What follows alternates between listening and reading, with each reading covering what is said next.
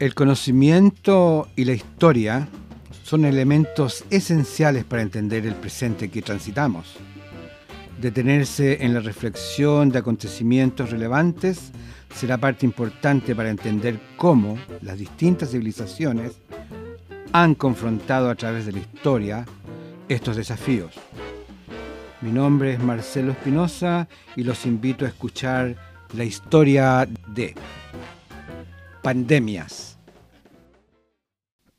Nuestros antepasados en la cadena evolutiva abandonaron la seguridad de la selva para adentrarse en las sabanas y buscar y descubrir el nuevo planeta que se les presentaba. Para sobrevivir necesitaron encontrar refugio en cuevas y cavernas que les sirvieron de habitaciones y donde las rocas y las piedras eran sus herramientas.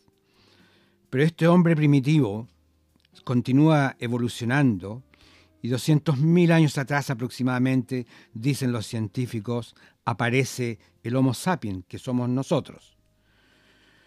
En esa época, la, la vida familiar está centrada alrededor del clan familiar. Los hijos, los padres, los abuelos, los primos, eran todos parte del grupo familiar que se movilizaba en este planeta buscando vidas.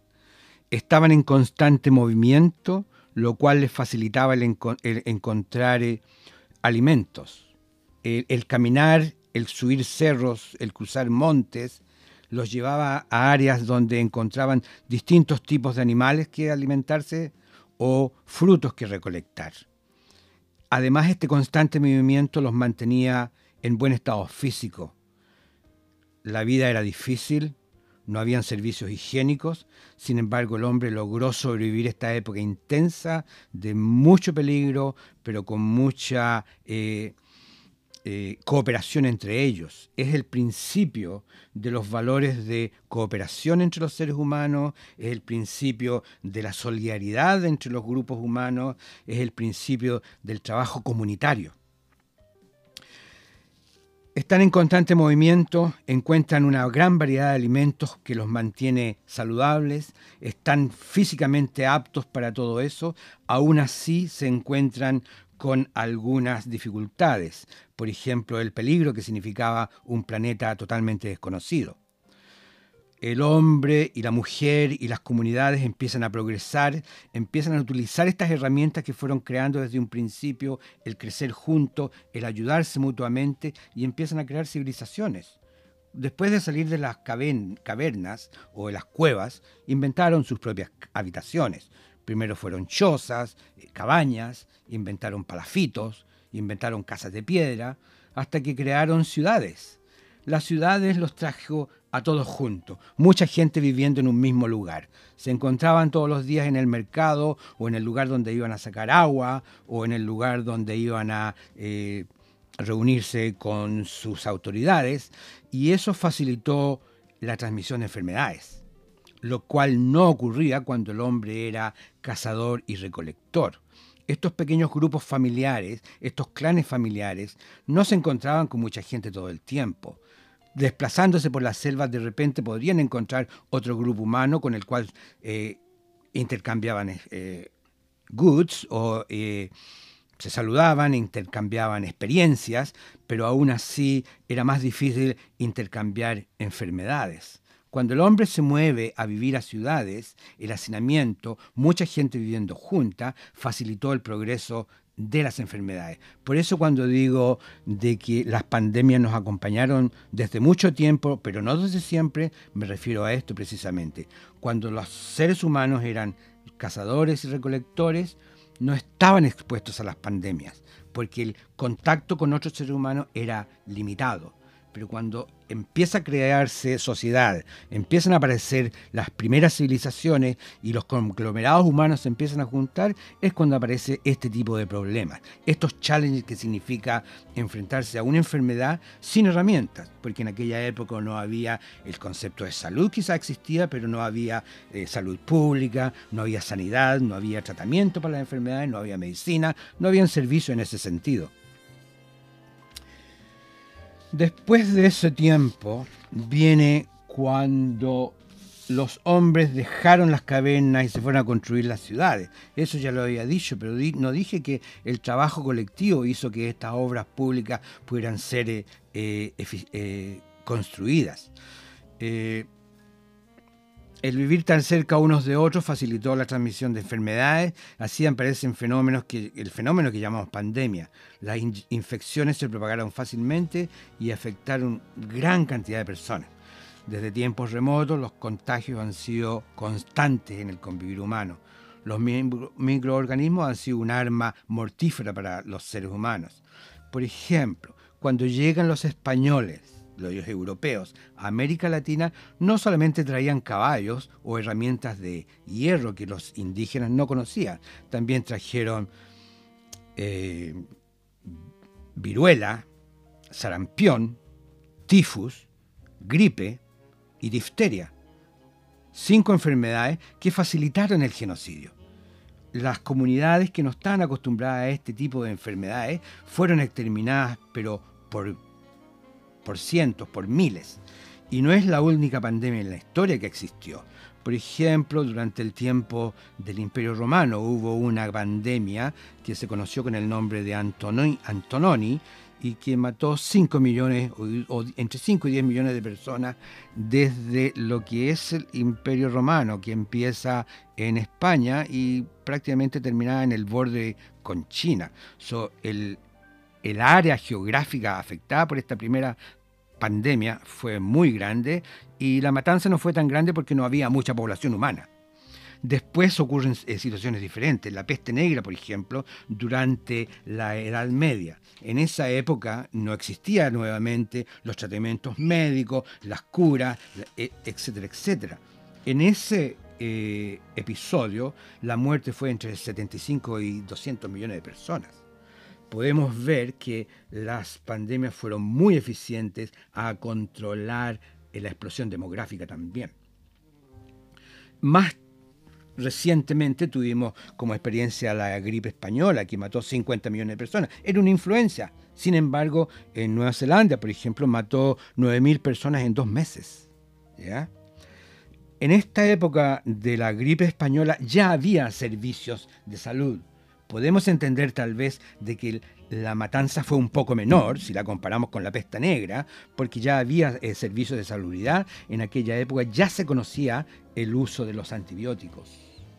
Por eso enfermedades que han llegado, por ejemplo, últimamente, como el SIDA en los años 80, que ha matado 38 millones de personas. Esa es otra pandemia, ¿no? Pero nuestro COVID, que ahora nos está afectando de tantas maneras diferentes, con tantas variantes que están apareciendo, ha matado un poco más de 5 millones de personas solamente, solamente.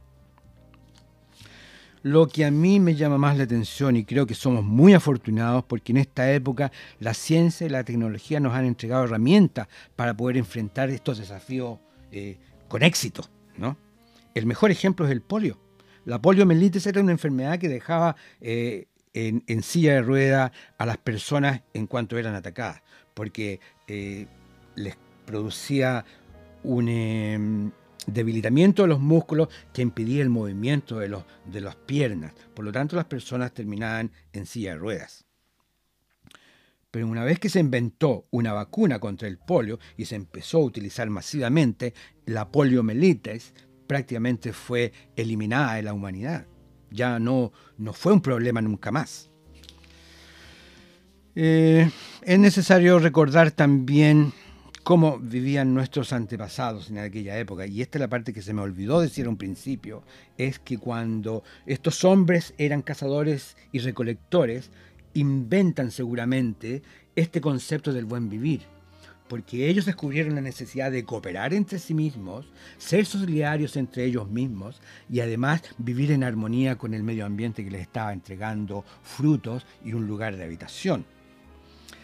Este principio del buen vivir que lo fuimos dejando de lado, que fue desapareciendo en la medida que fuimos descubriendo otros valores, otros principios, otras ideologías, otras eh, religiones, conductas humanas, nos olvidamos de nuestro buen vivir, nos olvidamos que era tan importante que cooperáramos unos con nosotros o unos con otros.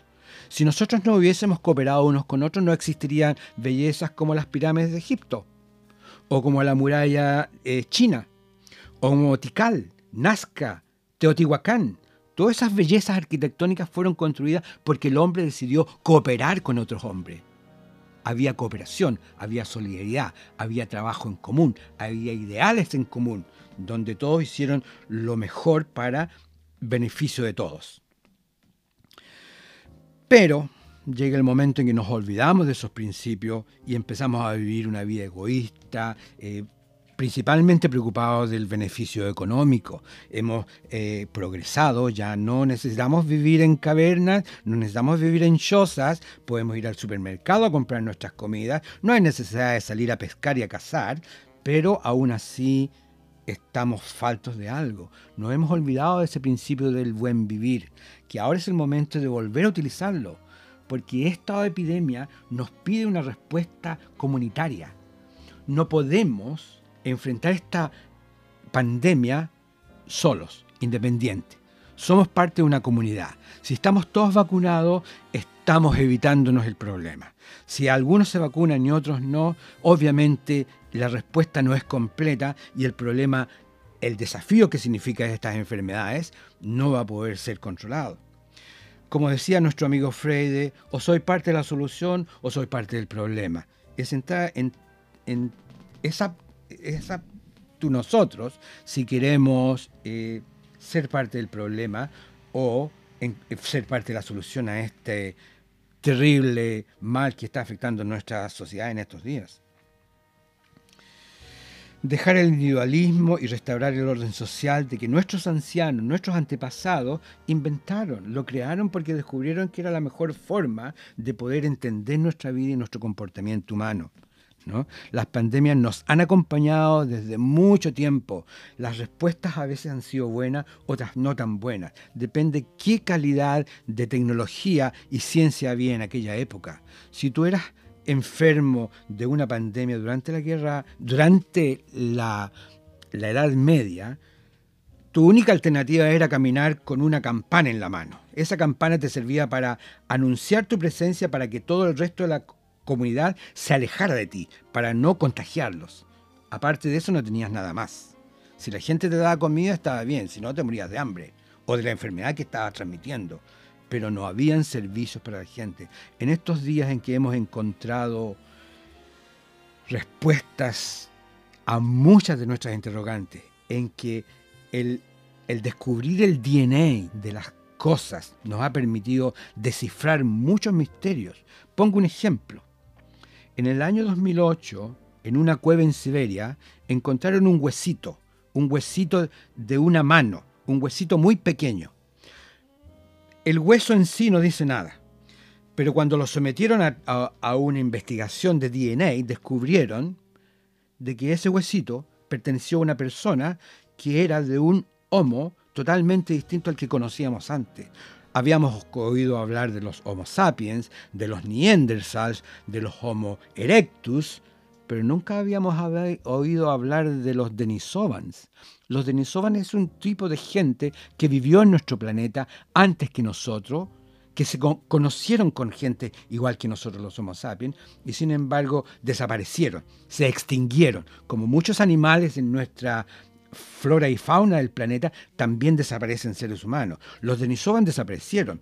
Nunca más los vimos. ¿Cómo sabemos que existieron? La ciencia nos permitió saber de la existencia de esta gente, porque el DNA, el DNA de estos seres humanos hoy día está presente en un gran porcentaje de la población de Asia. Esto es gracias a la ciencia. La ciencia nos permitió saber, conocer este, este inmenso secreto de que teníamos unos parientes que no sabían que existían. Por eso, Cuando nos enfrentamos a pandemia, creo que es importante echar mano a las herramientas que la ciencia y la tecnología pone a nuestra disposición. Mi nombre es Marcelo Espinosa y los invito profundamente a vacunarse. Muchas gracias.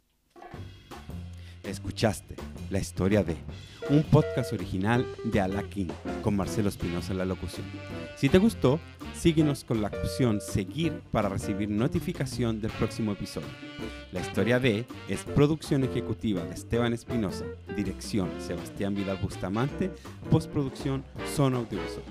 Grabado en los estudios de Alakin, Biblioteca Letras Latinas, la historia de agradece a Mirta Álvarez y al team de Alakin. Todas las opiniones vertidas en este podcast son exclusivamente responsabilidad de quienes las emiten.